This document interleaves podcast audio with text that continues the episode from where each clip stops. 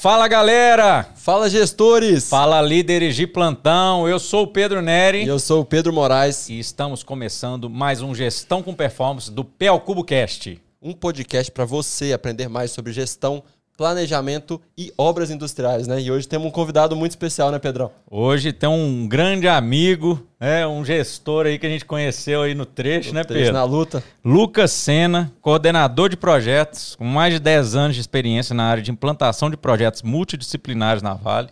Pós-graduado em gestão de projetos pelo IATEC, engenharia de projetos industriais pela PUC Minas, engenheiro de telecom, né? Ficamos sabendo Nossa, agora. Fizemos bons projetos, grandes projetos juntos. Muito obrigado pelo, por aceitar o convite, Lucas, e seja bem-vindo aqui ao nosso podcast. Foi muito gratificante, né, você ter aceitado. Eu e o Pedro aí escolhendo, né? Quando a gente pensou no podcast, nós falamos, vamos trazer o Lucas o, tem que ir lá. O Lucas, que é um cara que promove planejamento, que sabe, né, realmente a importância, valoriza, aprender muito junto aí, né, Pedro, no, quando a gente trabalhou junto com você. Então, apresente-se aí para os nossos seguidores, história, né? Lucas. E, mais uma vez, cara, muito obrigado por estar aqui com a gente. Eu que agradeço aí pela, pelo convite, né? É um prazer estar com vocês aqui também. Eu tenho acompanhado aí o podcast de vocês desde o início, né? Acompanhei meu colega. Seguidora, seguidora nossa. Estou lá sempre marcando lá o, o, like. né? O, o like. like. É, eu, eu escutei o podcast ali do, do Querino umas três vezes, gostei demais. Ah, colega meu de trabalho. Depois eu acompanhei também do Jader, tive o prazer de trabalhar com o Jade nas obras de Vargem Grande, né? Realmente uma figura ilustre, né? Obras complicadas, né? Bastante Sim. obra de desmontagem. Ele conseguiu, de fato, manter uma, uma harmonia ali no, nos projetos, né? Sim. Consegui fechar aí, eu acho que a gente ficou juntos quatro anos, foi, zero acidente. Ali em Vargem né? Grande, né? Zero Pico. acidente, vários contratos saindo, né? Então, assim, foi... Realmente, legal, eu confirmo né? ali o que, legal. que ele disse. Ele falou, né? É, foi, foi bacana. Então, é, eu comecei na área de projetos em 2006. É, até então eu era técnico eletromecânica, trabalhei por, por 10 anos aí na, na, na área, né, de, como técnico eletromecânica. É, rodei aí também como, como técnico. Depois de 2006 eu, eu... Isso na área da Vale? Não, ou... não, não. Foi, eu trabalhei na, na empresa de, de, de construtora, né? Construção construtora, construção, construção é, montando grupo gerador. Ah, legal. É, rodei bem o trecho também como técnico, tá? Viajava muito? Viajava bastante. E aí depois eu, eu resolvi, é, eu passei no, no, no, na graduação, né, engenharia de telecomunicações, e aí resolvi sair da área técnica para fazer um estágio barra trainee. Então eu passei no, na prova de trainee da, da Oi, e aí deu aquela, aquele baque no, no salário, né? Então eu saio, saio do, do emprego, CLT, para poder para que é né? né? Mas aí eu resolvi encarar essa oportunidade. Entrei dentro da Oi, eu comecei a participar da. Eu fiquei à frente dos projetos da, de fibra ótica a nível nacional. Então eu ficava responsável por fazer os projetos de fibra ótica. Então um cliente, determinado cliente precisava de um link. Então eu, eu a gente tinha um sistema chamado SARO, que é o sistema de, de, acompanhamento, de, de acompanhamento de rede de fibra ótica. Então eu fazia ali o projeto da, da, da rede e mandava para a execução de campo. Naquele momento eu aprendi bastante, né? As, as topologias de rede, tipologias de descida lateral, caixa e tal. E aí surgiu a oportunidade né, da própria da própria Oi como trainee é, para participar de um projeto chamado Minas Comunica. É, foi um projeto do governo de Minas Gerais, naquele momento 2006, né, para ter uma, uma noção né, da, da importância desse projeto. É, não sei se o Pedro lembra que é mais novo, né? Mas naquele momento, 2006, a, a 49% da, da, das residências era, ainda utilizava a internet de escada. É. é que isso? É, era de escada. Eu lembro que, que eu, eu, mesmo na faculdade, já telecomunicações... Que barulhinho, né? É, a gente fazia aquela ligação via IG, né? É, às vezes a gente tinha dia da semana, acho que era sexta-feira, que a gente fazia a ligação meia-noite para contar um pulso só, né? Exatamente. Essa dia, eu vivi né? essa época é, aí. Pois é. Você Pedro... esperava, você entrava na internet meia-noite meia um, que aí isso. só contava uma ligação.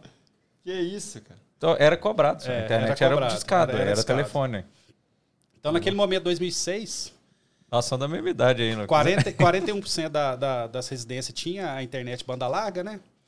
E, e 49% aí usava ainda o acesso de escada naquele momento. E ter a noção hoje, a última pesquisa que eu fiz, eu acho que foi ano passado, Hoje o país, Brasil, nível Brasil, né, nós estamos aí com quase 80% aí hoje da, das residências já, já usa a internet né? banda larga. Banda larga. Acesso escada não existe mais, né? É, não tem mais. Aqui não. em Minas deve ser absurdo o percentual, deve ser uns 90%. É, 97%. é aí sim, quando não, é, é, não tem a banda larga, já tem um celular móvel, né? Que é. o pessoal faz o roteamento.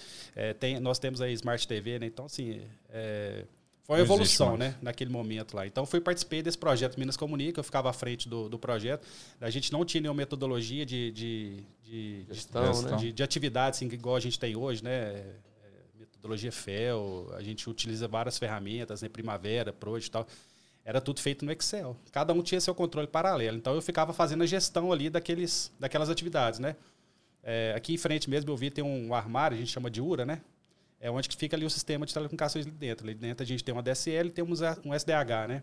Então eu fazia o acompanhamento desde a fundação ali daquele armário, né? É simples, né? Nem compara com, com, é, com a área de, de, uma obra de mesmo. Mas eu fazia aquele acompanhamento é, por, pelas pessoas, né? Ó, a área tal é responsável pela civil, a, a, a, outra área é responsável pelo equipamento, a outra área é responsável por, por levar a fibra ótica, né?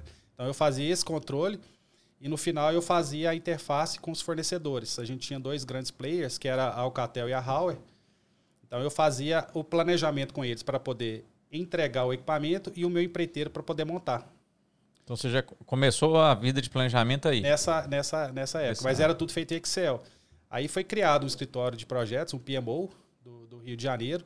E aí foi proibido o uso de planilhas de Excel paralelas, né? Porque cada um tinha seu controle paralelo, né? Então eu tinha que ficar fazendo aquela interface. Aí gera, nós geramos um, um, um, um, software, né? Que chamava Velox Manager, na época era, era a Velox. Era a Velox. Então todo mundo tinha a obrigação ali de fazer a sua, sua, a sua atualização à medida que você ia executando aquela atividade. E no final eu gerava um relatório, todo dia gerava um relatório e fazia reunião, reuniões com, com, a, com, com o meu time de projetos, né? né? Para a gente poder definir o planejamento quinzenal. E aí eu acompanhava. Legal, cara. Então era, eu comecei foi ali. O start a, do planejamento. O start do planejamento ali, né? Pelo Velox Manager, que era, foi bem interessante. Então fazer logística, né? Como a, o estado de Minas Gerais é bem, bem grande, né? Bem amplo. Então, se, se a empresa ia montar ali o. o chegar com, a, com, a, com sinal de voz e dados em, em Curvelo. Aí eu fazia uma logística de tal forma que ele passava também por Corinto, né? Então, ah, legal. legal. Foi bacana que eu fiquei responsável por essa parte.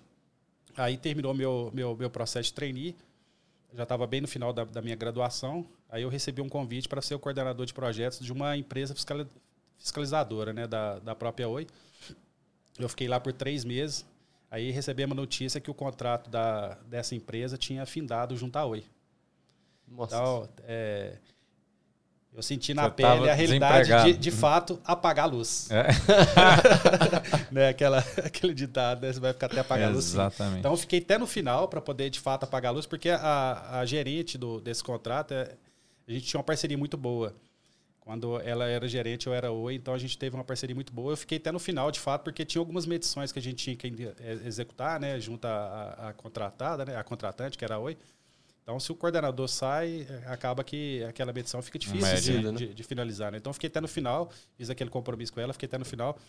Aí, nesse meio tempo, eu, nesse meio tempo aí, eu fiz a, a, o curso de gestão de projetos. Aí, abriu bem meu, meu leque, né? O que, que, o que de fato, né? A, o, as oportunidades que tem nessa área de gestão de projetos. Eu fiz um curso lá no IETEC. Conheci vários profissionais, né? De, de várias indústrias de segmentos, né? Da mineração, é, da área de construção civil. E aí é, comecei a pesquisar na internet oportunidades para a vaga de engenheiro de, de, telecomunicações, né? Que era a minha graduação, né? Foi minha graduação, minha primeira graduação. E na época, eu não sei se vocês lembram, a, as vagas era tudo ali via vagas.com, Cato, se Cato, Cato é, eu, eu não sei se é ainda assim. Eu né? lembro, eu lembro, eu fiz muito. É, e eu não tinha assinatura. Então eu ia ali pela sorte, né? Eu olhava as vagas meio que mapeava ali pela descrição ali qual, qual empresa que poderia ser para poder mandar o currículo. Aí tinha uma vaga lá na, na GVT. Eu vi, é, o vagas.com acabou que colocou o nome da empresa GVT. E o perfil da vaga era o meu perfil, que eu, era, era justamente o que eu fazia na Oi. Naquela época. Gerenciando o projeto, juntando o time, né? Era, então. era fazer essa integração e né, é, implantação é, é, de todas as disciplinas, né? E, e aí, implantar, né? Implantar. Aí eu, eu, eu mandei meu currículo lá no Vax.com e acabou que Passaram assim, 15 dias e ninguém me chamou, ninguém me chamou, aquele negócio todo, eu comecei a ficar ansioso, né? O contrato lá já estava, ah, já, realmente as luzes já estavam apagando, né? Aí eu lembrei que tinha um colega meu que trabalhava na GVT, liguei para ele, mandei meu currículo, falei, cara, eu cadastrei lá no, no, no vagas.com, né? Eu, eu, percebi que ali aquela vaga era, era meu perfil, mas ninguém me chamaram, né? Eu acho que é muito difícil ali a gente conseguir vaga de fato por ali, né? Principalmente quando você não é assinante. Muita né? gente, né? Muita gente participando. Aí no dia seguinte me chamaram para entrevista. Fiz a entrevista é, lá com a Rosângela e o Astro. Hoje são meus dois grandes amigos. E aí, depois de três dias, fui, é, de fato, Pronto. recebi a proposta aí para ser contratado. Fiquei seis meses em BH. E aí, o, o, esses dois gerentes meus receberam o, o convite para ir para montar uma equipe no Nordeste. Porque a, a empresa estava expandindo é, as suas operações no Nordeste. GVT, para quem não conhece, né? Eu lembro. É, como ela é, tem ainda, né? de internet. É. Então, a GVT é Global Village Telecom, né? Essa empresa não existe mais. Não, essa GVT que está aí no mercado não é, é, a mesma? Não tem mais GVT. Se você procurar o nome GVT, não existe ah, mais, é? né? Ela é, foi uma história até bem inusitada, né? Ela, ela, ela ganhou a concessão para poder operar no Brasil, naquela região ali da, da Brasil Telecom, que é sul do país, e o centro-oeste, por 100 mil reais. O, o, o Amos, né, que é um, um israelense, conseguiu é, a concessão para poder operar nessas, nessas regiões, né? Em 2009, que eu tava, já estava saindo da GVT, ela foi vendida para um, um grupo chamado Vivendi, que é um grupo é, é, francês né, de mídia. A metade dela foi por 7,9 bi de reais. E aí, em 2015, agora, é, ela foi vendida integralmente para a Vivo, né? Então, hoje, você não tem mais GVT, não é Vivo. 21,9 bi de reais. Então, assim, foi uma empresa é, de sucesso, um né? Foi um negócio de sucesso, né? Então, aí eu fiquei lá no Nordeste. Assim, cheguei no Nordeste com GVT, é, com a ampliação da GVT. GVT na, no Nordeste, quando chegou, a gente, o, o, nosso principal concorrente era, era a Oi, né? Que era com Velox. E naquele momento lá, a Oi era, ainda era acesso, a, a, o cabeamento dela era partiscado, então a, a, rede dela era todo par metálico, né, na verdade. Era par metálico e a GVT entrou com a rede fibra ótica novinha, né? Então, assim, é, a GVT, a GVT era instalar equipamento e vender. Tava igual Coca-Cola. É só tirar pedido. não precisa nem de, de fazer muita propaganda. Então, era, era instalar e vender. Aí eu fiquei lá durante três anos, a gente, a gente conseguiu ir, é, fechar quase que 70% do, de Recife, né, com rede de, de dados e voz. A gente entrou também em Jaboatão, nós entramos em, em Campina Grande, João Pessoa, fomos até Fortaleza, né? A gente tinha uma, uma, um backbone de fibra ótica saindo de Fortaleza até, até Recife, né? Porque hoje toda, toda a parte de essas principais operadoras, né? É, opera, é, tipo YouTube, Google, a saída deles é internacional e via Fortaleza ou, ou, Rio de Janeiro. Então a gente tinha esse backbone fechando. Era um, era um backbone, uma, uma rede fibra ótica da Intelig, singela, a gente só tinha um, quando eu entrei, né, a gente só tinha um, um, um caminhamento que foi é, via terrestre, né, saindo ali, eu até fiz essa rota toda, saindo de Fortaleza até, até Rio de Janeiro. Depois a gente, a gente conseguiu, nós adquirimos mais uma a redundância passando via uma rede marítima, né. E até quando a rede rompia, assim, parava a cidade completamente. Parava né? todo. Mesmo assim, a, a empresa foi um sucesso, né, no, no Nordeste. Então é um dos motivos aí dessa da, da supervalorização do, de mercado da empresa, né? Então fiquei lá durante três anos. É, foi um desafio assim para minha carreira, um crescimento muito, foi exponencial, né? É, o aprendizado, né? É, a GBT naquele momento ela estava trazendo toda a tecnologia é, dos países mais desenvolvidos, até para poder é, suprir aí a, a, demanda, né? A expansão dela foi, foi exponencial, rápido, né? muito uhum. rápido. E aí eu, eu fazia. É, eu, eu aprendia toda essa tecnologia, eu ia muito para Curitiba, para Campinas, aprendia toda a, a, configuração desses equipamentos, né, toda a parte de tecnologia, montagem e tal, e, e, e fazia o papel ali também de, de formar essas equipes. Formava o corpo técnico ali do Nordeste, né, para poder, de fato, implantar e, e operacionalizar esses equipamentos. É, aí, um final de semana, eu estava tava lá em casa, lá em Recife, um colega meu me ligou, um colega meu me ligou, falou, Lucas, é, tô aqui em Recife, vamos, vamos sair, tomar uma tal. Aí, vamos embora. era um, é, é um colega que trabalhou comigo na Oi. Ele era dessa empresa GT, eu era Oi, então a gente tinha uma parceria muito boa. Aí conversa vai, conversa vem, ele falou, eu tô, eu tô em BH trabalhando para a Vale na área de planejamento, é, dentro da engenharia. E direto surgindo a oportunidade, vamos, tem interesse voltar para Minas e tal. E a gente está trabalhando com a Fernanda. A Fernanda foi a pessoa que ficou comigo lá até no final para poder apagar as Ah, luzes, né? Ah, que legal. conheci. Isso. Então, assim, é a Nossa importância Senhora. da gente fazer É. esse, esse Boas net- conexões, Boas né? conexões, Exatamente. network. E não né? fechar a porta, né? Isso. E Você mesmo, pagou a luz, fechou a porta, mas Isso fechou aí. a porta. Com justamente. confiança, né? Isso. E por isso que é importante, assim, dependente do. do como a, a empresa está vivendo, se está no momento de turbulência ou não, você tem que continuar fazendo o seu trabalho. olha- né? olha, Porque quem indica, quem vai te indicar. são É, aquelas o mundo pessoas, dá a né? volta. Isso aí. Aí ele. Ô, ô, ele- Lucas, isso aí é muito legal, porque, cara, tem um ensinamento aí pra, né, pra, pra turma que tá escutando a gente, quem tá começando. Cara, a gente não pode fechar a porta, Sim, sabe? Porque exatamente. o mundo dá a volta. Um dia a gente tá, pode estar bem o que for, mas amanhã a gente não sabe, não. E no final a gente não trabalha para empresas, né? A gente trabalha para pessoas. Sim. exatamente. Então as conexões que você faz são muito mais poderosas até do que aquele trabalho para a empresa que você está fazendo. Né? com Exatamente, certeza. exatamente. Legal. E aí ele, aí ele me falou, né, dessa direta tendo oportunidade e tal, e aí eu comecei, passei final de semana ali pensando, estudando, né, o que que, o que que é, o que que se aplica na área de planejamento dentro da área industrial, né? Quais são as ferramentas, né?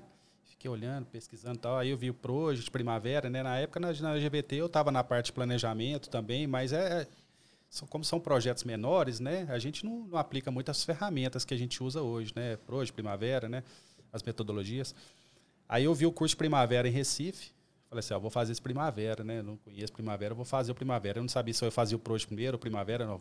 Vou fazer o primavera, né? Que já vai Nivelar, dar né? nivelado, né? Aí fiz o curso de primavera, lá eu conheci alguns profissionais que já, já atuavam já na área de planejamento, dentro da, da, da área de, da indústria de, de óleo e gás, De lá, né? de lá. Eu vi assim, cara, o patamar de salarial do, É, aqui nível. é outro nível, né? E aí eu fiz o curso de planejamento de, de, de primavera.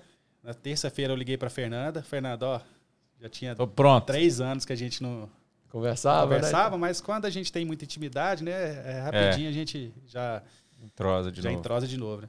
Aí ela falou assim, não, Lucas, realmente, eu estou sempre precisando de, de, de- de profissionais aqui da área de planejamento e o seu perfil encaixa super bem, né? Eu já te conheço bastante, né, de, outras, de outros projetos e tal. Me manda seu currículo atualizado, né, que já tem três anos que a gente não conversa. E, e assim que surgiu uma oportunidade, eu vou te ligar. Ah, então tá bom. Aí eu, aí eu até perguntei para ela quais cursos que eu preciso, que, que, que você ah, en- entende, né, que eu deveria, que eu devo buscar aqui, né, para poder já chegar preparado, né? Aí bateu direitinho, não, faz o curso de, de, de primavera, que a gente aqui utiliza primavera e tal, eu fiz o curso de primavera. Aí depois de 10 dias ela me ligou. Ó, Lucas, tá querendo voltar para Minas mesmo? Aí proposta é essa, beleza, fechei, vamos embora avisei na, internamente na empresa, depois de 15 dias já estava já tava em Minas de novo. Aí eu fui trabalhar na área de planejamento eh, dentro da, da engenharia, engenharia de projetos. Né? Eh, lá a gente desenvolvia os projetos eh, conceituais. Então eu fiquei um ano dentro da engenharia de projetos. E aí eu vi a oportunidade na área de planejamento, na área de implantação. Estava tendo essa oportunidade interna.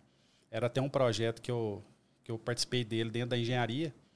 E aí eu comecei a estudar esse projeto. Eu vi a oportunidade, né? Aí, durante o dia eu trabalhava, à noite eu peguei todos Estudava os projetos, coloquei no meu computador e ficava Legal, estudando os projetos. legal. Falei, cara, vou estudar esse projeto de, de cabo a rabo, né? Peguei o memorial descritivo, Qual projeto que era? fluxo, concentração magnética de... Ah, esse aí que foi, a gente fez lá, não era? Não, não. Esse, esse foi Porque a- depois foi feita uma concentração magnética, não foi? Foi. Mas não foi esse, esse Não era do esse, Lucas, não. não, era. Onde Era que era? Antes, qual né? cidade Era que era é, esse? aí? Mariana. É em Mariana? Ah, não, então foi a gente. Então aí eu estudava esse projeto à noite, peguei ali, comecei, né, memorial descritivo, fluxograma de processo. Lia o memorial descritivo, ia batendo fluxograma de processo para poder conhecer toda o, o projeto. E depois eu entrei nas Todo o fluxo do processo. o fluxo de processo. E depois eu comecei a entrar nas disciplinas, né, mecânica, tubulação, e tal. Então aí quando quando eu fui participar da entrevista, praticamente eu já dominava o projeto todo. É, Cara, olha que legal isso. Quando eu, é, eu comecei também no planejamento, aí al- alguém me falou, cara, você quer conhecer a obra? Estuda o fluxo de Isso. processo. é isso aí. Começa É por muito lá. poderoso, né? Estuda o fluxo de processo da obra. Porque É o porque é uma obra te explica grande. o porquê, né, Pedro? Explica o caminho, onde que é, qual instrumento, qual onde vai, qual, qual equipamento. Você tem a visão do negócio, cara. São os E- dois documentos, né? Memorial descritivo, né? Para você ler e o fluxograma para você seguir o que está falando no memorial descritivo, né? Então, com os dois documentos, memorial descritivo e fluxograma, você já conhece a obra. Aí você começa a linkar, né? Aí você vem com a parte de mecânica, a parte civil, a parte elétrica. E aí você rapidinho você domina, Fecha a você ideia. domina a obra, domina, domina o projeto, né? Então, assim, é, aí eu fui contratado, né, para ser o engenheiro de planejamento daquelas duas obras, foram dois grandes projetos, projeto de investimento acima de, de 300 milhões de reais. E a equipe estava sendo mobilizada eu já dominava o projeto todo. Eu já sabia os tains, já sabia é, o sequenciamento da obra, né? Que era uma planta é, de concentração magnética. A gente precisava primeiro partir o sistema de ar comprimido. Então, assim, eu já, já sabia o sequenciamento da obra. Aí a, a equipe estava sendo mobilizada, né? A equipe mecânica, elétrica, a equipe de fiscalização. E era eu que ia ali e explicava o projeto para a turma. Então, assim, é, de fato, eu fiz o papel do engenheiro de planejamento. Né? Eu fui o orquestrador daquele, daquele empreendimento. Muito legal. Então, é, as pessoas chegavam, procurava quem? Lucas. Não, o Lucas domina o projeto, domina prazo, domina a estratégia. Domina a obra. Dominava a obra. Então, eu fazia todo aquele... Ô, Lucas, isso é legal demais. Eu tenho conversado muito com o time que é o seguinte: às vezes você está buscando uma oportunidade, mas você não está enxergando o que, que você tem que fazer e se preparar para conseguir aquela oportunidade, né? Muito legal que você entendeu que a- aprendendo o projeto e dominando ele, você conseguiria a Sim, oportunidade e faria um, um trabalho diferente. Então, às vezes, contextualizando para quem é de obra, né? Você é um técnico de planejamento. Tá muito focado no documento, cara. Entende o projeto, entende o processo, entende o que e por que, que aquela obra está sendo feita, que você vai conseguir dominar e direcionar. Isso Com aí, isso, rapidinho, sua carreira É isso aí. E a gente, eh, na, na PHD, a gente fala muito, e todo mundo que entra, né? É, a gente, a nossa preocupação é a gente dominar o projeto. Né? As pessoas da, da- da- do planejamento, né? o trabalho nosso. Mas quem é de planejamento tem que dominar o projeto, tem que ser um líder. Né? Pode não ser líder de pessoas ali, né? de campo e tal, mas tem que ser o líder. E uma das principais coisas é dominar o projeto. É, é. Dominar o projeto, acabou, você domina o negócio. E aí as pessoas começam a te procurar. Sim. Aí você tem que ter aquela empatia, né? Porque eu dominava ali o projeto todo, né? Conhecia ali a estratégia, mas de fato eu não dominava a execução. Foi meu primeiro projeto, né? De, na área industrial, eh, na, naquela etapa ali de, de implantação. Então eu fazia o link ali com alguns especialistas. Tem uma Pra pessoa que- aprender, né? né? Teve uma pessoa lá, um cabeça branca lá, o Nível, que me ajudou bastante. Eu ia para a obra com ele, a gente ia repassar agora, vamos passar aqui os tains. Ele ia lá comigo na caixa, Ele é bacana que eu tava. demais, Então, né? assim, Ele é cara, 10. Era o nível? O nível, ah, é, foi. cara, é Trabalhou muito tempo Então, assim, Gente foi, foi meu professor. Então. Um abraço aí pra ele, Um Aníbal. abração, É. Nível. Ele é 10, ele é 10. Gente finíssima. Então, e aí começou minha, minha carreira na, na, na área de planejamento, né? É, de fato, na, na, na etapa de execução. Eu fiquei lá durante nove anos. É, eu executei esse, fiquei à frente desses dois projetos, né, grandes dois projetos, que são duas concentrações magnéticas, né? Um em cada, cada site. Aí depois eu fiz um projeto também experimental pneu float. É, fizemos algumas adequações de, de NR10, né? Na, na região ali de Mariana PCI, também. né? Acho que foi Então, aí que eu aí te eu conheci. conheci o É. Foi, foi nessa. É, eu conheci o Pedro, Pedro era o gerente, né? Exatamente. gerente depois, então a gente fez o SPCI ali da- das Minas também, conheci o Pedro lá, É. né, Pedro? Foi isso mesmo. É, fizemos alguns projetos lá de, de drenagem de fundo, de pilha de estéreo. Então fizemos a drenagem, fizemos toda a, a parte de, de proteção da, da drenagem de fundo. É, fizemos tra- alguns tratamentos de erosões, é, drenagem superficial. Então, assim, acaba que a gente tem. Eu, como planejamento, tive uma visão é, Geral, né? Geral, né? Dentro de uma, dentro de uma mineradora. Aí eu fui para Vargem Grande. Aí eu conheci. aí, quando a gente conheci o Pedro. Então eu cheguei em Vargem Grande, né? Um, um colega meu foi, foi deslocado para Altamina, né? Foi relocado para Altamina. Aí meu gerente me convidou para poder ficar em Vargem Grande. Fiquei lá durante três anos, conheci o Pedro. A gente estava naquela obra lá do, do alimentador de sapatas. Foi né? alimentador, teve uma filtragem. Isso. Até legal um caso, Lucas, que, que eu queria abordar com você, que é o seguinte, a primeira vez que a gente trabalhou junto, né, a gente chegou numa reunião, e as reuniões de contrato eram muito pautadas em documento, né? É. Cara, deixa eu ver seu desvio, é, deixa eu ver seu histograma, se está aderente. E a primeira reunião que você participou com a gente, você fez uma pergunta que eu nunca tinha recebido até então, né? Deixa eu ver sua curva de commodity de cabo. Quantas ligações você tem que fazer por semana? Qual que é a sua estratégia para montar a tubulação? Falei, bicho, não, finalmente agora, agora o jogo ficou bom, né? Porque realmente é isso que tem que ser conversado. É, Numa reunião de contrato, é, desvio, tudo tem que tomar muito pouco tempo, né, Lucas? A parte estratégica e como que está sendo feito, seu acompanhamento tem que ser a pauta da reunião, né? E Da onde que você tirou esse estalo? Toda vez que você fazia essas reuniões com as empreiteiras, era voltado mais para a construção? Como que você fez e como que você acabou aderindo a isso? Então, eu, eu, tive, eu, eu tive um aprendizado muito grande nessas concentrações magnéticas. Né? Acabou que eu, eu, é um projeto multidisciplinar, né? Então, lá a gente sofreu bastante né? né nessas etapas assim de... de é, a gente pega o caminho crítico da obra, né? Os principais quantitativos. E se a gente não tiver controle assíduo daquele, daqueles quantitativos, acaba que a obra vai atrasar. Né? Hoje está na moda é o ritmo, o tact, é, o né, ritmo, do negócio. É. Então, naquela obra ali que a gente que eu, que eu peguei, eu já primeira coisa eu já mapeei qual era o caminho crítico daquela obra, né? E eu já vi qual era seu efetivo. Então, eu vi o volume de cabo que você tinha que lançar e eu vi que seu efetivo era baixo para poder lançar aquela quantidade de cabo. Então, eu já, já, já fiz a pergunta certa, né? Isso eu aprendi muito com o diretor nosso. A gente, a gente tinha um diretor que ele ia nesses detalhes. Então, ele ele de fato Conhe, ele conhecia, é, fazer uma leitura do né? projeto ele, e conseguia. Isso aí. Ele vai com a lupa onde de fato precisa. Né? É onde que ele tem domínio. Então aquele ali eu tenho domínio, eu vou com a lupa. O que eu não tenho domínio, eu já vou com o binóculo. Entendeu? Então eu aprendi isso aí muito com ele. Então, geralmente, quando eu pego, pego, tava pegando alguma obra, eu, eu verificava ali qual era o caminho crítico daquela obra, né? Onde poderia gerar maior é, desvio. Então, aquela obra muito lá legal. eu percebi que o, o Legal mesmo. daquela e obra. Porque é de engenheiro de telecom também, é, né? É, Tava de Tava preocupado era com o cabo, a ligação. É, justamente. Legal. Legal demais, legal demais. Teve um case muito legal também, né, Lucas, que é, é bacana a gente abordar. A gente conversa muito sobre a, o, o, ciclo de parceria, né? Entre fiscalização, construção e tudo. E a gente participou de uma obra, eu fiquei no começo dela, fiz o planejamento dela junto com você, né? Eu era a da construtora e você era da, da Vale naquele momento que foi aquela obra da relocação do transportador. A gente ah, até tá. bateu um papo um pouco antes aqui. É, foi uma obra muito intensa, né, internamente, quando começou o Jader, a gente era a equipe de, de, planejamento, depois a gente foi para o Pará, mas quando a gente planejou a obra, era uma obra muito difícil mesmo de ser realizada, né? E a gente teve uma ajuda muito grande para que a gente conseguisse fazer aquela obra no tempo, era muito complexa. Como que você, como facilitador, viu aquela obra e como que você conseguiu realmente orquestrar para ela terminar no prazo? é, realmente aquela obra foi um, foi um desafio. Né? A gente acabou assumindo um prazo interno, né? É, que a gente tinha necessidade de realmente voltar com as operações. Então o prazo estava muito curto. Pela praticabilidade, era inexequível executar naquele, naquele, naquele momento. Foi um ano que choveu bastante, né? Foi até. Você pega a praticabilidade dos três últimos anos e naquele momento, assim, choveu 40% a mais, não foi? Foi, foi 19 para 20. É, eu lembro que isso aí foi até, foi até pautado lá na, naquele documento do nosso RAS, né? Que é, casos fortuitos, né? Que a gente não tinha controle. Então foi uma obra realmente muito difícil. E a gente tinha uma pressão muito grande interna do nosso cliente, né? Porque a gente tem que tinha que entregar, tem que né? operar, né?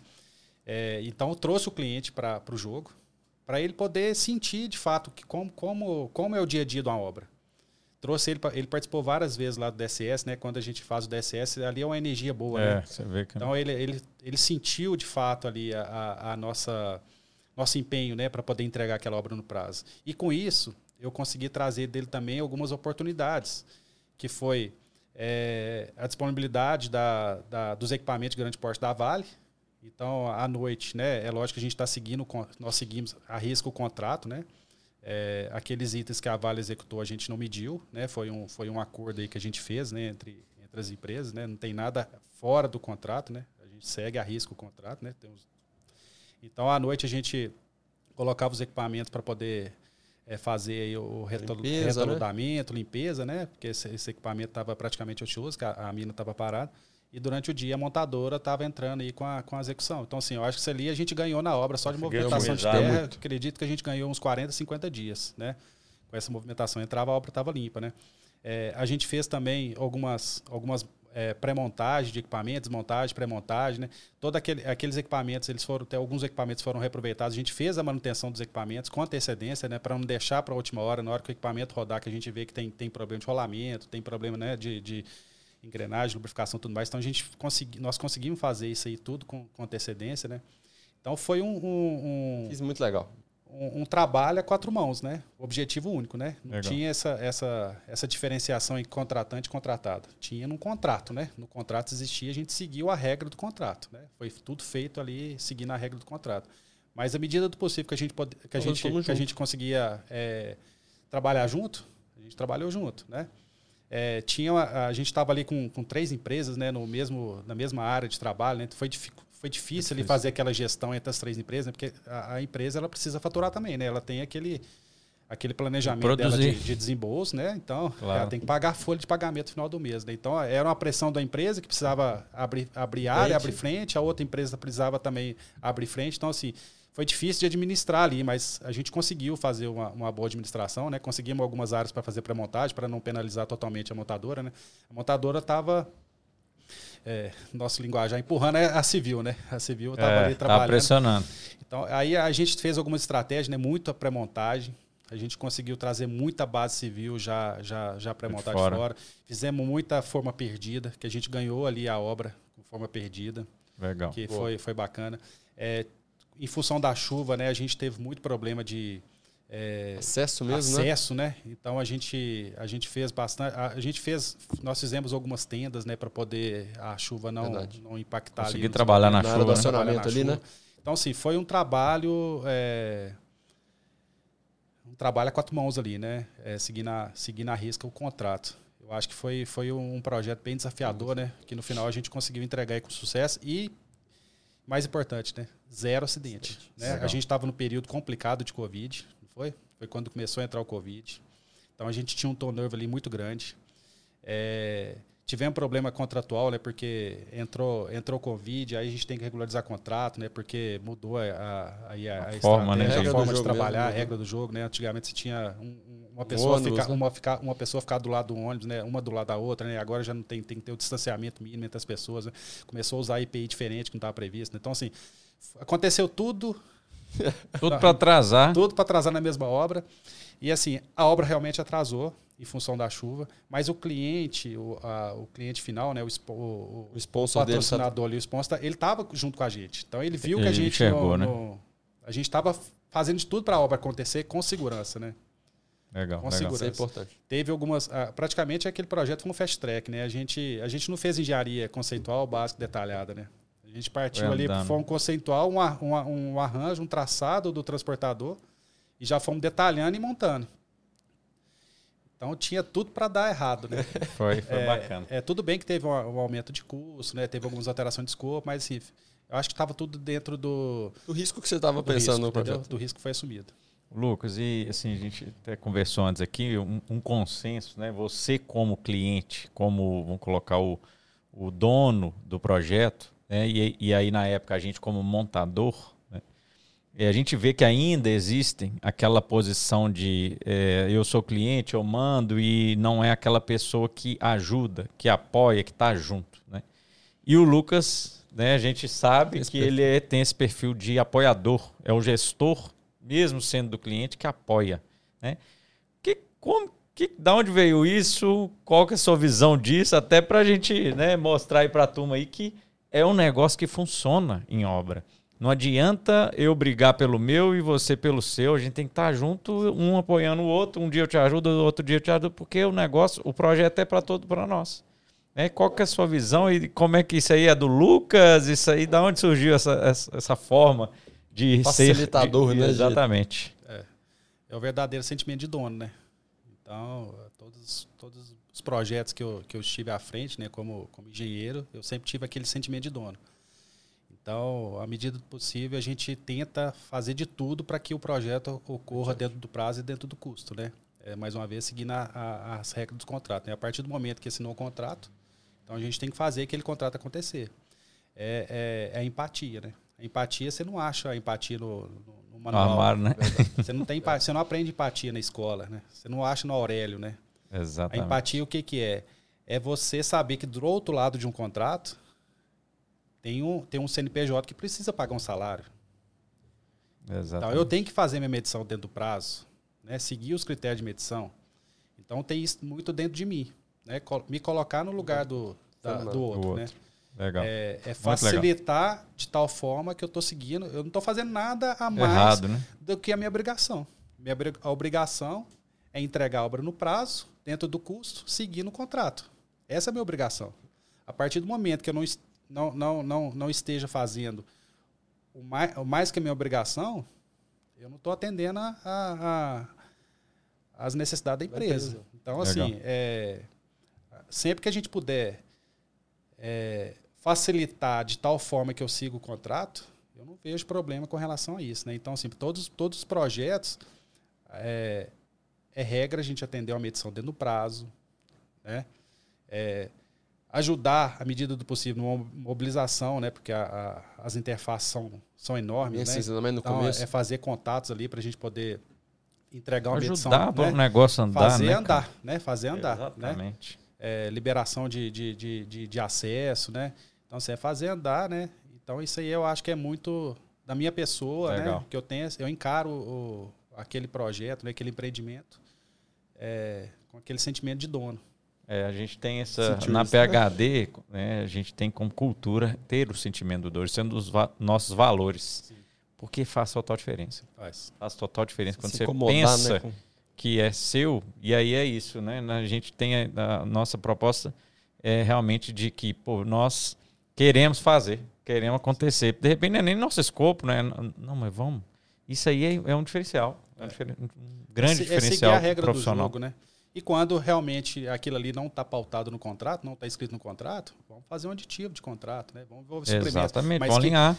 mas que faça rápido também, né? Para não impactar na obra. Então, eu- eu Exatamente. sempre tive esse, esse dinamismo aí de, de, de fazer de fato a- as coisas acontecer, né? E aí É, mas- acontecia. Mas é desgastante, é desgastante. Eu né? sei que eu, Mas, eu- já é- escutei é- assim, é pô, muito o. Lucas Senna, cadê o Lucas Senna?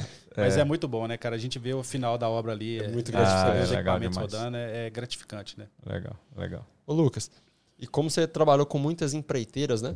Teve algum case que você viu um planejamento muito bem feito no início do projeto e que aquilo foi reverberando ao longo da obra? Como fiscal, você vendo é, né, um, um processo de planejamento, você falou, não, pô, o pessoal pensou realmente nessa estratégia, essa estratégia realmente foi eficaz.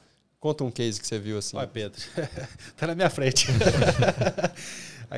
A maioria dos projetos que a gente trabalhou ali juntos ali, principalmente esse que você falou aí da, da- das relocações de transportador, foi, foi um case de sucesso. A gente conseguiu de fato, apesar de toda a indefinição de escopo, né, todo o risco envolvido, a gente conseguiu de fato eh, seguir ali com aquele com, com os ritmos de produtividade. É, é- é interessante quando a gente pega os índices de proposta, depois a gente vai comparando ali o, o- o- Realizado, o realizado, cara, aquilo ali dá, dá orgulho.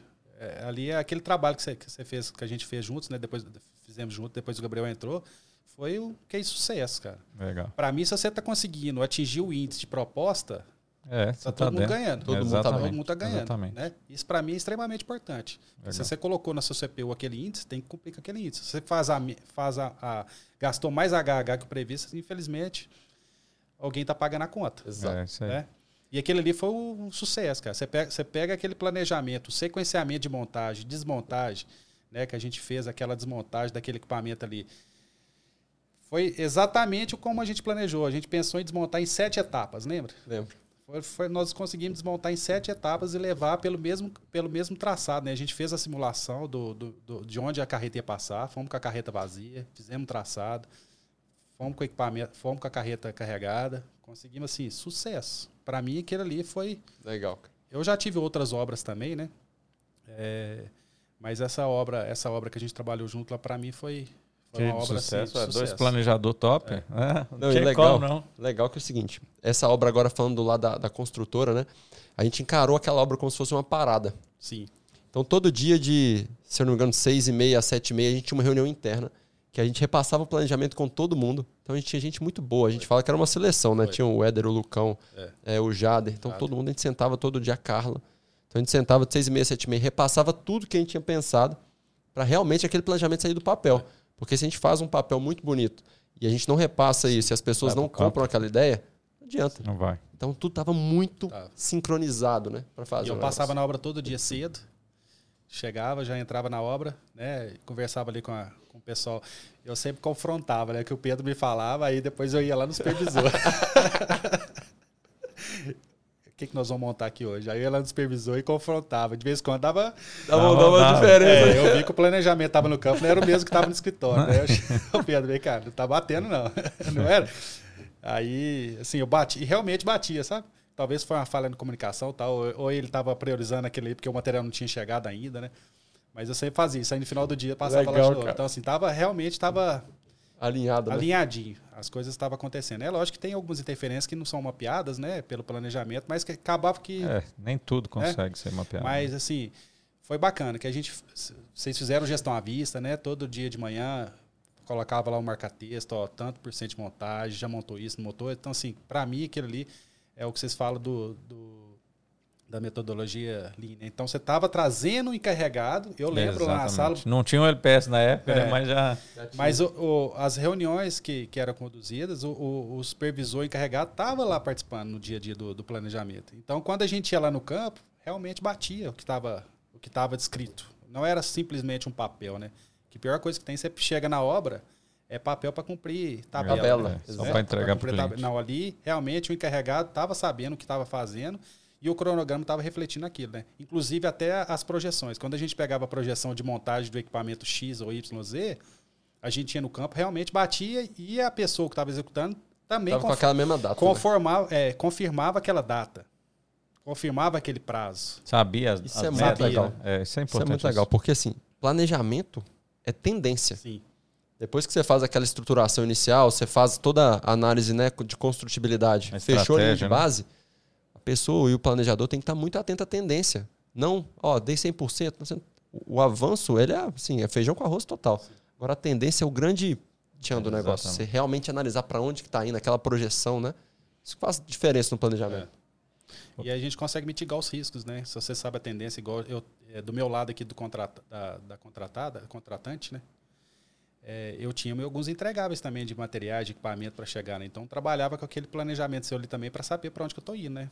Exatamente. E impactar diretamente impactar na obra. Né? Isso, porque quando a obra, igual a gente, igual eu falei, foi feito um fast track, né? Então, a, infelizmente, eu estava contratando. Projeto andando entendeu? junto, né? Para todo tô, mundo aí saber, o fast track é, é, é junto, a obra é junto com o projeto. Eu tô, tô fabricando eletrocentro, e você já está terminando essa Fazendo a civil. Aí começa, começa a me apertar aqui, né?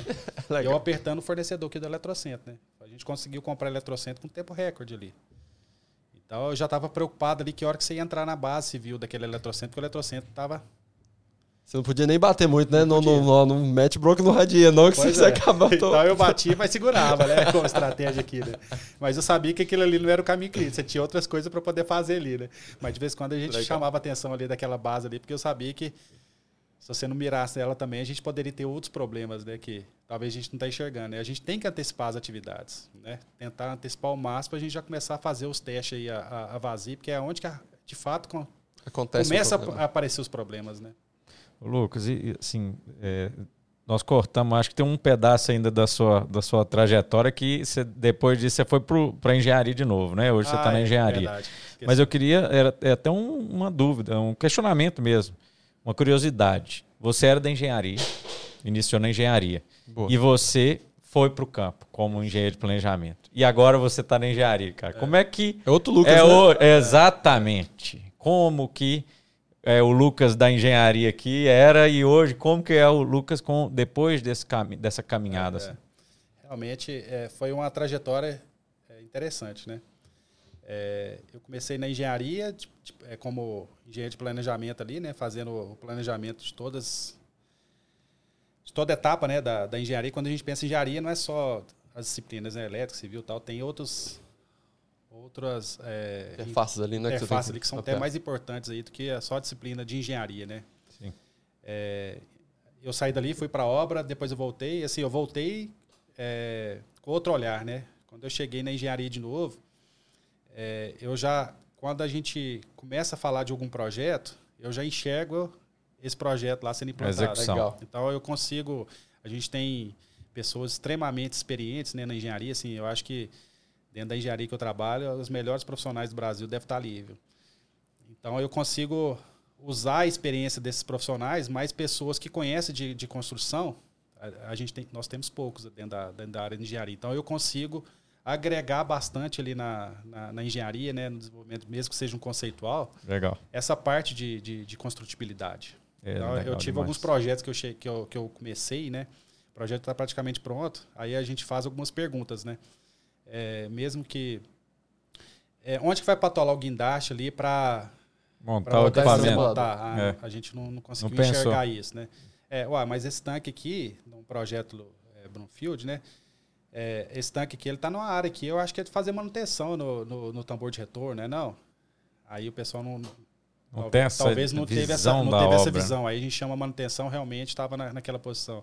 É, já cheguei projeto que a gente tinha um número é, bem significativo de movimentação de terra. E tinha, tinha esse essa jazida estava numa distância. Aí eu perguntei ao pessoal qual que é a distância dessa jazida até essa, essa área aqui que a gente tem que montar essa britagem. Cara, 40 quilômetros. Aí- Estava dando ali um volume DMT CMT gigante. altíssimo. Então, assim, essas perguntas, é, acho que quem tem a vivência ali do dia a dia, né, de, de implantação, De obra, né? agrega muito na engenharia. A gente Exatamente. agrega muito. A gen- e, a- e, assim, é bem interessante que o que a gente enxerga ho- hoje é que a construtibilidade na engenharia ela pode mudar se um resultado de um projeto totalmente.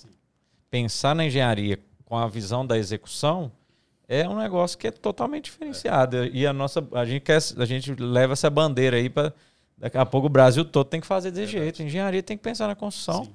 Porque você ganha produtividade, você ganha prazo, você elimina é, acidentes. Sim. Né? Então, princípio estratégia, né? Você consegue realmente Exatamente. fazer. Du- muito do que a gente conversou da estratégia de construção, na construção você ainda tem uma, uma área muito limitada de fazer alguma mudança estratégica, né? Muito efe- eficaz. Na engenharia você consegue fazer consegue. uma estratégia muito melhor, né? A Exatamente. hora de pensar realmente É é, na é engenharia. né? A gente É brinca lá, é, é melhor você passar uma borracha do que passar uma escavadeira, né? Então, é Com nesse, certeza. É nesse, Verdade, é nesse legal, legal. É nesse momento ali que você tem que, de fato, pensar como vai construir, como vai operacionalizar, né? É, os itens de segurança. Então, é, nessa, é durante a engenharia que você realmente você tem que é, gastar um esforço maior, né? Pensando na, nessas alternativas, né? Que hoje é mais E- barato, e- né, Lucas? Teoricamente Sim. você vai É, gastar você esse pega a ganho. engenharia aí do, de um projeto é um 1,5%, 2% do, do, do empreendimento, né? Engenharia conceitual. Então, assim, é hora de É. fato de, da gente pensar né, nas alternativas, né? Estudos de alternativas, né? Duas, três alternativas, né? É aquela curva, né? Tem uma curva clássica aí, Sim. né? Que o, o, o que você gasta, né? Ela é assim, né? Na engenharia aqui, o gasto né, para mudar um projeto é, é esse. Mas aqui, né, dentro de Já uma tá obra, operando, depois já tá- era. depois que você está é altíssimo, construindo, né? Pra você parar uma produção. o custo pra, de, de mudança, né? Isso aí é uma análise até de mudança dentro de um projeto.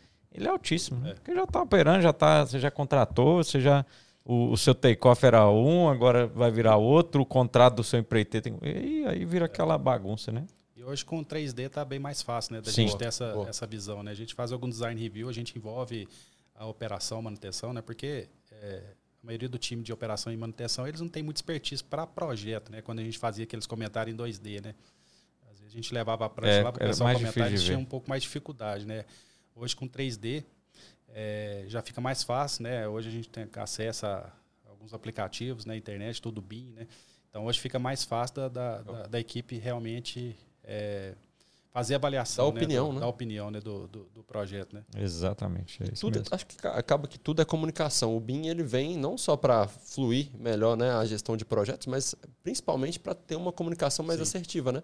O óculos de realidade virtual, para quem não consegue ter essa visão do projeto, consegue ajudar. Então as ferramentas são muito boas, mas no final o objetivo é um só: é comunicar e de- democratizar aquela informação. Né? Você sente isso também no, no seu dia a Sim, dia? Com certeza. É. Dentro do, né, assim, pensando na engenharia, a sua visão aí de, de hoje, né, como engenharia, como que está o nível de construtibilidade, modularização, construção fora da obra, off-site, assim, você, você enxerga que isso é uma tendência, você já está enxergando, se deparando mais com isso, ou ainda está devagar? Qual é a sua visão aí como é, cliente de uma engenharia, de, dos grandes projetos aí no Brasil hoje? É, hoje eu estou na engenharia conceitual, né? É, sempre que possível a gente sim, a gente pensa sim na, na modularização, é, nas pré-montagens, né? Tanto fora do site quanto dentro do site, é, mon- é, estruturas em pré-moldados ou estrutura metálicas, evitando a- ali a estrutura em concreto em loco, né? Para a gente poder Boa. tirar a exposição do, do, do colaborador dentro, né? Exatamente. dentro- na frente de Eliminar HH né? de acidente, né? Acidente, a risco né? ao acidente. Então, isso é uma tendência, né? Da, até para diminuir e reduzir custo também, né? Então, isso é uma tendência, sempre que possível, durante o desenvolvimento de engenharia, a gente pensa nessas, nessas estratégias. Até tem um, tem um capítulo lá que a gente escreve, né? É, dentro do- de alguns entregáveis, né? Do, do FEL, é a metodologia aí de, de, Construtibilidade. de construtibilidade, né? Então, Exatamente. assim, sempre que possível a gente pensa, ah, vamos, vamos fazer essa estrutura aqui em metálica, né? Vamos fazer ela talvez em concreto pré-moldado. Vamos evitar fundação é, é, concreto, é, estrutura Em é, loco, em né, né? É, então isso é, é uma realidade, né? A gente durante a, a implantação também de projetos, a gente nós já fizemos bastante, né? Montagem de, de transportador, né? Pré-montagem de transportador já com, com bandejamento, pronto, né? né? Elétrica, pronto, já tubulação. sobe já o equipamento já já praticamente montado, né? Para você evitar de ficar montando andaime, né? Ficar expondo o, o colaborador na, né? em altura, né? Então, assim, é, é uma tendência. A gente tem essa visão dentro da engenharia, né? Pensando sempre em, em segurança, né? Segurança em primeiro lugar, né? Não adianta a gente querer entregar o projeto dentro do prazo, dentro do custo, né? Se você, Tem tem, um, se você tem um acidente, né? Sem dúvida. Então, isso aí já está bem enraizado, né? Então, a nossa engenharia também, a gente pensa, pensa de- de- desse, Nessa desse- visão. né? nessa visão, né? De, de tentar fazer o, ma o máximo dentro de- dos, dos fornecedores, né? É isso aí. Então, a pré-montagem, né? Tanto ela dentro do site ou fora do site, isso aí e, e é bem, Ganha, né? bem usual, né? É um. Ganha. A gente ganha. ganha dentro, da, dentro aí do- dos empreendimentos, né? É, com certeza. Ô, Lucas, eu tenho uma, uma dúvida mais pessoal, assim, que quando você está na construção, você vai vendo a evolução do projeto, né? Vai realmente isso vai te motivando cada dia a ver aquela, aquela evolução. Na hora que você está trabalhando em projeto conceitual, às vezes você se depara com um projeto que você gostou, um projeto muito interessante, ele simplesmente não viabiliza, né? Como que é esse processo para você? Já passou algum projeto? Você falou, pô, esse projeto aqui é 10 demais, vai ser legal implantar, e ele Boa pergunta. assim, os primeiros projetos que a, gente, que, não, que a gente não seguiu com ele, né? Foi bem bem doloroso, né? Porque acaba que a gente toma amor por aquele É, projeto, né? A, gente- a gente não negócio, faz projeto para poder não seguir. Infelizmente é cultura nossa, né? A gente fa, a gente tem um, um certo carinho, um certo amor por aquele projeto, a gente quer que ele segue, né? É meio que cultural, né? Mas a gente sabe que, que realmente o projeto ele tem que ter uma viabilidade técnica e econômica, né? Mas é difícil. Quando a gente chega no final, depois de você faz o estudo de um ano, um ano e meio, né? A gente vê que aquele projeto não é viável, né? Ou senão você tem que voltar a estudar outras alternativas, né? É, é um pouco diferente do da obra, né? Porque a gente está na obra ali, você tem que Passou fazer acontecer, essas- né? É, então, você já... é, o, o drive é um pouco diferente. Então, você está com um projeto, tem que executar conforme desenvolvimento de engenharia, né?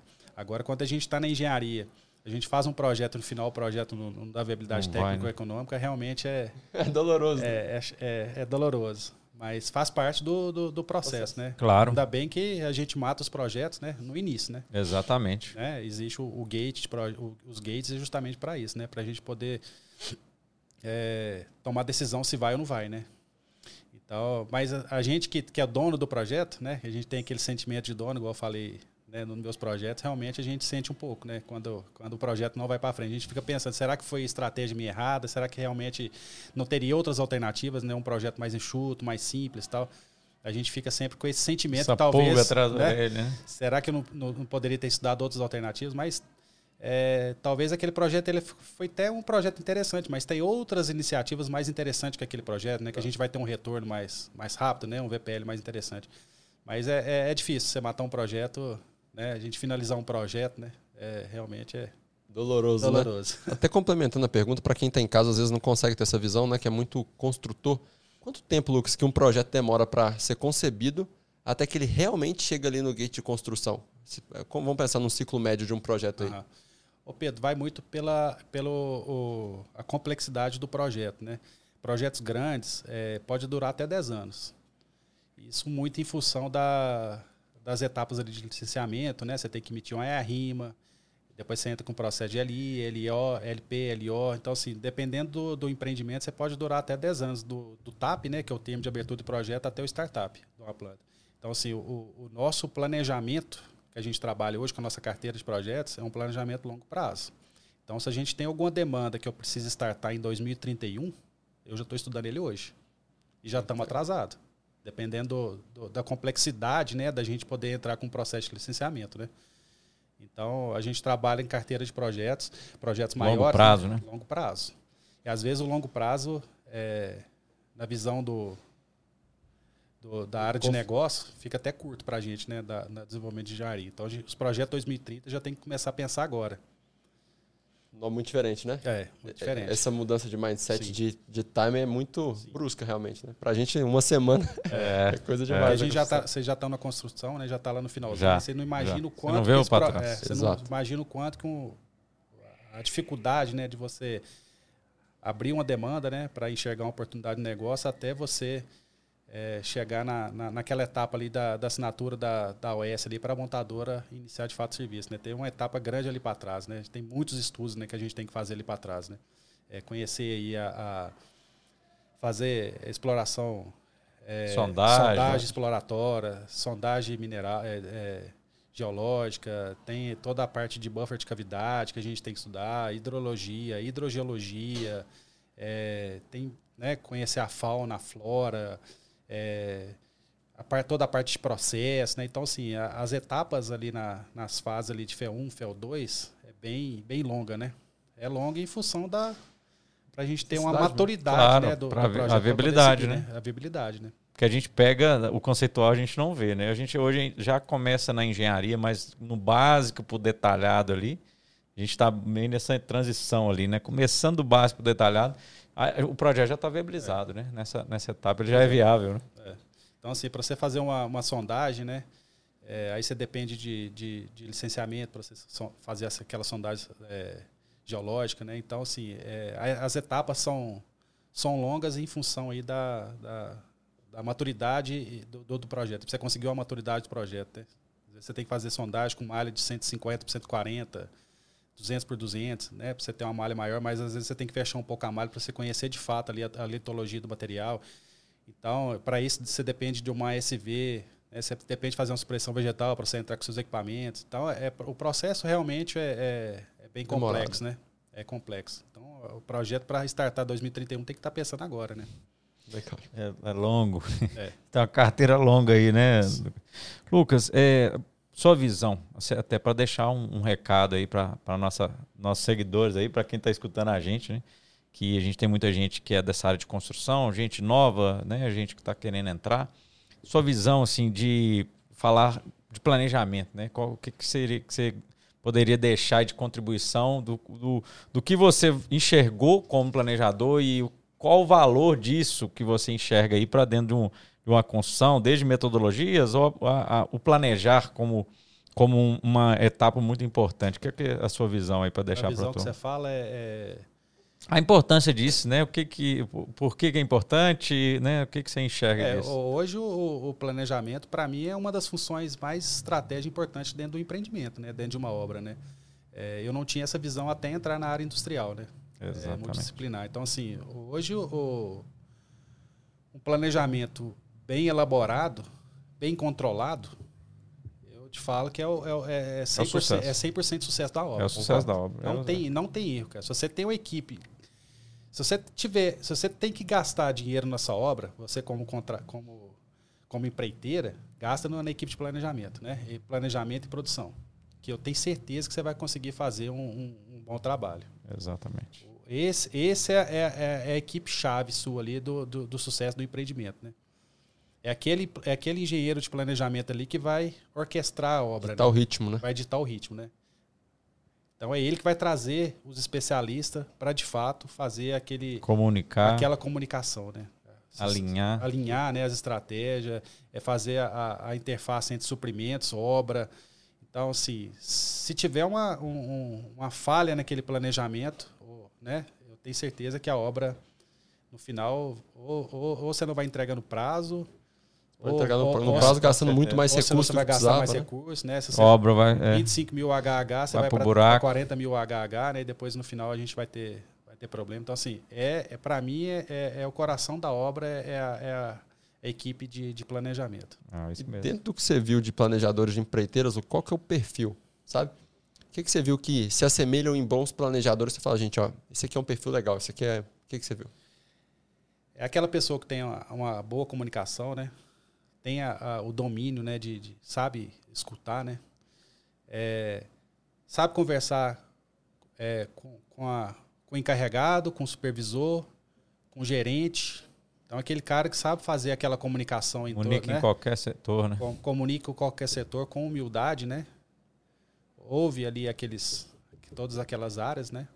é, sabe de fato é, levar a informação no momento certo, né? Fazer aquele filtro, né? Porque você vê alguns engenheiros de planejamento que. Recebeu, falou, né? Primeiro que não vai. Eu já vi alguns engenheiros que primeiro que não vai na obra, né? Fica só atrás do computador. Acho que planejar é, é a ferramenta do Primavera É, é, Excel, né? E fazer é. a apresentação. Exatamente. Esse, para mim, é, é, é, é o, é um engenheiro que está datado Tá ultrapassado. ultrapassado, né? Aquele cara que não vai na obra, né?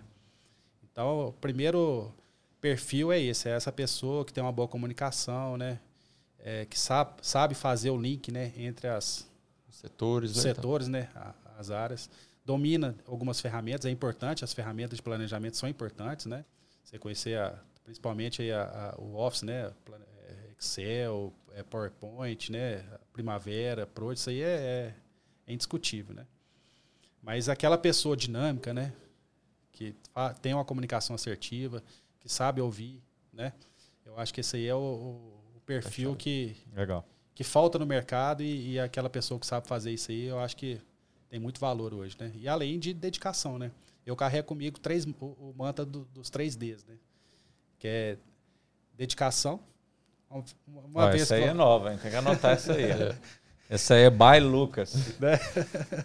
é dedicação, disciplina e dili- diligenciamento, né? Ah, se, você legal, tem, cara. se você tem dedicação, você procura conhecimento onde que você não tem. Você é um cara dedicado, você está procurando conhecimento. Não é isso? Legal. Se você tem Você disciplina, vai, você vai atrás. você vai atrás. Você está dedicado, você vai atrás. Exatamente. Se você tem disciplina, você vai conseguir seguir qualquer regra. Você tem disciplina. Então, sua reunião de planejamento é 8 horas da manhã, 8 horas da manhã eu tô ali. Não é? Se eu tenho que entregar um relatório na sexta-feira, 4 horas, você está entregando o relatório. Então, você tem disciplina. E diligenciamento é, de fato, fazer o monitoramento Legal. né? Então, se a pessoa tem, carrega aí, igual eu carrego comigo esse mantra, né, dos 3Ds, cara, é sucesso. Legal. Você busca, você busca conhecimento onde você não tem. Né? Quando eu fui para a área de planejamento, eu não conhecia de obra industrial. O que, que eu fiz? Passava a noite estudando. É, é uma história até inusitada, né?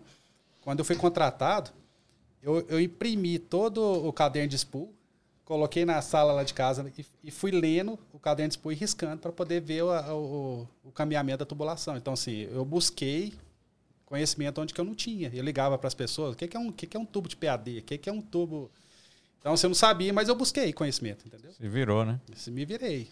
Eu ia te perguntar aqui, a gente tá chegando no final, né? A conversa tá boa demais, mas nós estamos chegando no final, Lucas. Eu ia te perguntar assim, qual que, que você deixaria aí de, de recado aí para os nossos seguidores? Eu acho que já respondeu. Então, ó, dedicação, né? Disciplina e diligenciamento. Eu acho que até o. Eu vou, vou te falar que o, o, o título do podcast aí, Paloma, é, acho que pode ser esse aí, 3D, viu, Lucas? Lucas É DDD. 3D. Dedicação, disciplina e diligenciamento, cara. E foi pra mim, assim, pra gente fechar Pô, né, esse bate-papo aqui, foi muito legal. Ficou bem bacana, viu, Lucas? Gostei É demais. É legal, legal. A gente fica um pouco travado aqui, né, na mesa. Ah, você já tá. Tá solto, Você né? já tá um youtuber. Ô, Lucas, cara, realmente agradecer, né? A gente agradecer, né, Pedro? Agradecer a participação. Foi um prazer estar aqui Foi com a ótimo. gente, trazer essa, vamos falar, toda a sua experiência, o que você aprendeu aí de campo, de obra, de engenharia, né? E poder, é, para nosso aprendizado, né? Eu vou levar os 3D aí para A vida. tem o pé ao cubo e tem o 3D, né? É, cara, muito obrigado né, por estar aqui com a gente. Realmente muito satisfatório pra gente e tamo junto mesmo. Eu né? que agradeço aí pela, pelo convite, né? É, já falei, eu fiquei até meio. Senti elogi, elogi, como é que é? Lisonjeado. Lisonjeado, né? Depois do Quirino e, e Jader, cara. eu tô muito. Aí vem o Lucas, aí, ó, Lucas, mano, Lucas pode 3D. Mas beleza, obrigado aí pela, pelo convite. E sucesso aí pra pra vocês aí. Pra nós, eu agradeço demais. É, você foi um cara que também me ensinou muito, né? Quando parceiro ali, né? Trabalhando juntos em projetos. Foi muito, muito legal. Foi muito bacana o processo e o aprendizado que a gente teve junto. Então, agradecer o papo aí. Isso é 10. Obrigadão, Lucas. Valeu demais. Obrigado, Valeu pelo. pra, pra rapaziada aí que tá acompanhando a gente aí nos nossos podcasts, né? É, agradecer vocês que estão seguindo. Siga aqui as nossas redes, vai aparecer aqui para vocês, né? No nosso Instagram, no nosso YouTube. Tamo junto. Queria agradecer aí, nós temos hoje as pessoas aí, Poliana e Paulo, que estão que vieram aí Então, para aqui, os prestigiar a campeões do gente. Desafio PHD, né? Exatamente, campeões do Desafio PHD. Paloma, Sidney e Matheus que estão sempre aí com a gente. Gente, muito obrigado né, por estarem conosco. Siga, aperta o like aí para seguir, que vocês vão receber as notificações de 15 em 15 dias. Tem um podcast, tem um, um capítulo extremamente interessante como esse aqui que a gente teve com o Lucas Verdade. hoje. E a gente vai sempre trazer coisas novas para a gente aprender, para a gente promover a gestão e a cultura de gestão dentro dos projetos, dentro das obras. Essa é a nossa proposta. Então, tamo junto e siga aí e vamos para cima. Um abraço Valeu. aí para todos. Até o próximo, pessoal. Valeu.